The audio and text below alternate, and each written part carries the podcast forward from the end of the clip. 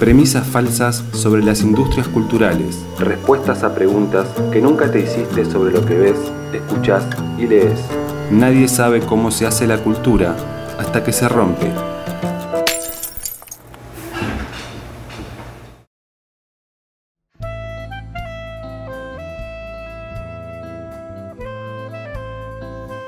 En los últimos días fue noticia que Scarlett Johansson, la actriz protagonista de la película Black Widow, demandó al estudio de Disney, que en realidad es también el propietario de Marvel, que estrenó su película y produjo su película, por el estreno simultáneo de la película Black Widow en una plataforma que es la de Disney Plus, cobrando un extra, pero además con simultáneo con el estreno en cines. Esto sentaba un precedente que en realidad no es que no hubiera ocurrido antes, pero sí se trataba de una película de bastante envergadura, hablando del universo cinematográfico de Marvel, que es uno de los tanques que tiene la multinacional de Disney, y que además em, una de las posibilidades que había era que también se había demorado el estreno de esta película en la pandemia por la espera de llegar al estreno en salas y poder tener una recaudación mucho mayor el estreno en particular, y algo de esto hemos conversado hace un par de semanas eh, en una plataforma en la que se paga un abono y además hay que pagar un extra, que en nuestro país es más o menos mil pesos. Em, planteaba sobre todo además el, bueno, si esto no desalentaba el ir al cine. En el caso de nuestro país, ya con la ciudad de Buenos Aires y gran parte del país teniendo la posibilidad de acceder a las salas al 50% de su aforo,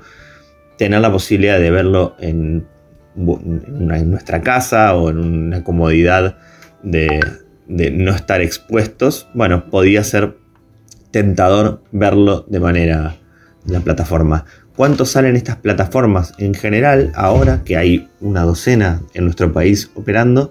todas las plataformas están entre los 200 y 500 pesos, cuando una entrada de cine la más barata en nuestro país en este momento es la entrada del cine Gaumont, que solo pasa películas argentinas y latinoamericanas, es de 90 pesos. Claramente no es una medida eh, habitual. Pueden ir desde los cines como el Lorca, que es un cine que se dedica al cine arte, eh, que está en torno a los 500 pesos, y las de los grandes complejos que están en torno a los 700. Con lo cual ya la escala va subiendo, la cantidad de plataformas disponibles son varias, es una cantidad de, plata si uno quiere estar suscripto a todas ellas bastante importante, compite con el cable, no me quiero meter en los temas de Santiago Marino y Agustín Espada, pero hay una competencia por ese lado, pero sobre todas las cosas con el cine, dado que es una experiencia completamente distinta, pero la entrada no necesariamente es lo más accesible y sobre todo si uno piensa que los programas eh, cinematográficos para la familia tienden a ser eh, no, solamente una entrada, sino varias. Entonces la posibilidad de ver algo en tu casa es una posibilidad bastante interesante.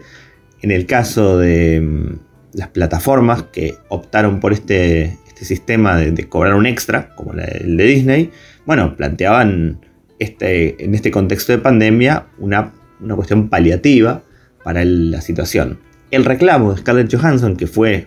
bastante rimbombante en estos días por cómo lo trataron los medios, sobre todo de comunicación especializados, tenía que ver solamente con una cuestión em, de configuración de la industria, o más que solamente, quizás fundamentalmente de configuración de la industria, que es, bueno, si los actores, y en este caso la actriz protagonista, pero además productora de la película, em, no se venían perjudicados por el estreno simultáneo en salas y si al salir en simultáneo entre las salas de, cine con las plataformas no se atentaba contra la exhibición en cines. Las, eh, ya en otros momentos cuando algunas de las películas eh, como Mulan, que fue una de las primeras que tuvo esta situación durante la pandemia, los exhibidores pusieron el, grito en el cielo diciendo esto daña a la industria, en parte es porque la caída que tuvo, en este caso la película Black Widow, entre la primera semana y la segunda fue descomunal, fue la caída más grande en público entre una semana, primera semana y una segunda semana, que en general es lo que muchas veces mueve el amperímetro. Y si lo vemos en los números de nuestro país, eh, rápidamente, en un par de semanas, quedó en el décimo puesto de las películas vistas esta semana, con lo cual vemos cómo fue bajando, pero sin embargo estamos, venimos de las vacaciones de invierno en nuestro país, en el hemisferio norte son las vacaciones de verano, con lo cual es la temporada alta de estrenos cinematográficos, eh, y donde las primeras tres películas más vistas en esta semana que acaba de pasar en nuestro país son películas para chicos, para la familia, como se dice ahora. Em, y en general también tienen un lugar importante eh, los estrenos de terror, que también son para un público orientado sobre todo a adolescentes, con lo cual también es parte de la configuración de lo que está pasando en el impacto de, bueno, ¿quiénes van a ir al cine en el medio de una pandemia? Bueno, probablemente van a ir al cine quienes o tengan la experiencia de llevar a familia, niños, o también muchas veces eh, la cuestión recreativa o la salida de jóvenes y adolescentes. Sin embargo, semana a semana y con la ampliación de aforo, probablemente lo veremos en los números eh, dentro de muy poco, eh, empieza a subir la cantidad de público. Ya estamos en un 30% de lo que fue julio de un año normal, digamos. Estamos entonces pensando que como hubo un 30% de de aforo en, hasta julio en la mayoría de los cines, estaríamos empatando a momentos prepandemia y conforme se vayan abriendo la posibilidad de que entre más gente a cada sala, probablemente mucha más gente lo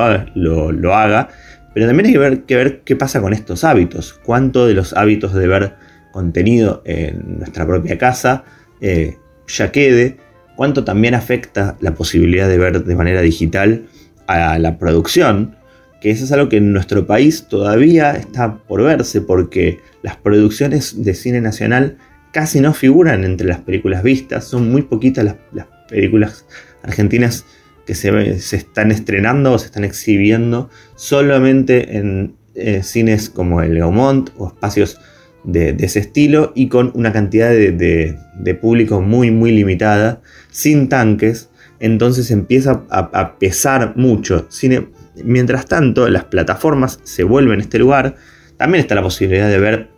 de manera ilegal. Esto afectó también en el caso de lo que hablábamos de Black Widow y su estreno simultáneo, que al haber circulado en simultáneo con el estreno en cines una copia digital en alta calidad, también hizo que circulara de manera pirata, de manera ilegal, la, misma película en una buena calidad, no en una calidad baja que quizás uno desalienta a verla y espera a, verla en el cine, entonces es uno también de los argumentos de eh, Scarlett Johansson de cómo también se atenta contra que la recaudación de la propia película en las plataformas, pero también en, los cines, si la película está circulando pirata de manera eh, en alta calidad.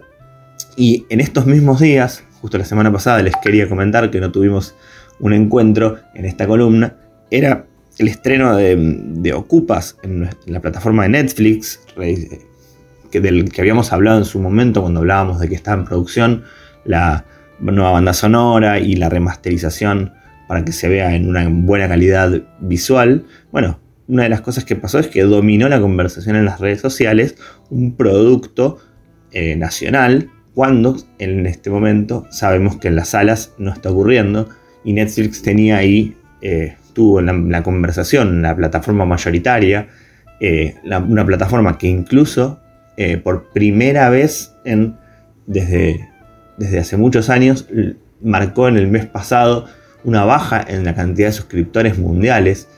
Cerca de 220, 220 millones de suscriptores a nivel mundial. Es un montón de gente, son países enteros, literal. Bueno, en este caso, eh, la competencia empieza a ser mella la cantidad de, estudios de cine tradicionales que han optado por tener sus propias plataformas con sus contenidos, como Paramount,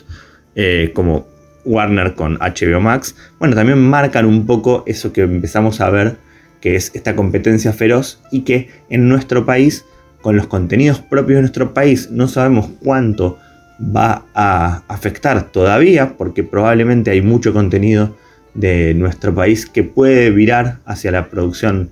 de las plataformas, como cuando venimos hablando también eh, de las temporadas de El Marginal o series nacionales que se van eh, lanzando, pero en nuestro esquema de cine, a menos que haya una nueva ley de cine, lo que impacta en la producción audiovisual es la recaudación a partir de la venta de entradas y por eso es que es tan importante para todos ver qué pasa con la taquilla de cine, incluso con los estrenos que son del mainstream norteamericano, que son los que en general terminan abultando la cuenta del Instituto de Cine y la producción de muchas de nuestras producciones audiovisuales nacionales. Es un tema recurrente, lo sé, porque es un tema que me interesa mucho. Supongo que ustedes también pueden recordármelo o comentarme sus opiniones al respecto en arroba premisas falsas. Nos encontramos la semana que viene en más, para más premisas falsas de las industrias culturales en Eso que falta por FM La Tribu.